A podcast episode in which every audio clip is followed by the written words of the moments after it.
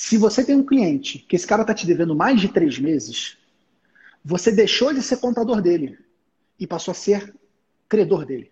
Você passou a ser um empréstimo, um emprestador de dinheiro, um banco para ele. Você está uhum. financiando a operação dele. Você não é mais contador dele.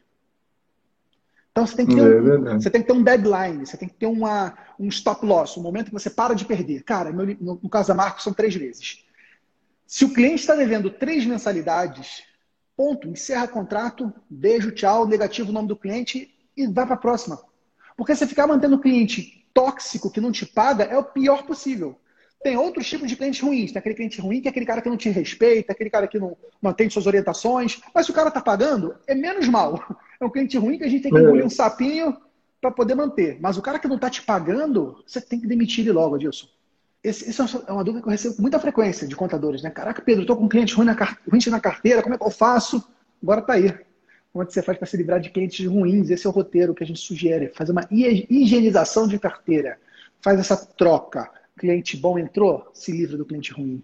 Se você ficar com cliente bom e cliente ruim na carteira, sabe qual é o problema? Além desse cliente ruim continuar vibrando e trazendo outros clientes ruins, ele está ocupando a sua capacidade disponível. Porque a gente tem uma equipe, é uma espécie de fábrica, a gente tem uma capacidade de produção, ok? Se você ocupa essa capacidade de produção com um cliente ruim, que, que não te paga ou te paga pouco, daqui a pouco você vai ter que contratar mais gente. Então, o teu negócio ele passa a ter uma rentabilidade menor. Porque apesar de você estar tá contratando clientes, estar tá tendo clientes bons chegando, você tem clientes ruins na conta que drenam tua lucratividade. Então, se você está sofrendo desse problema, higienização de carteira, meta para 2021, estou contando contigo. Beleza?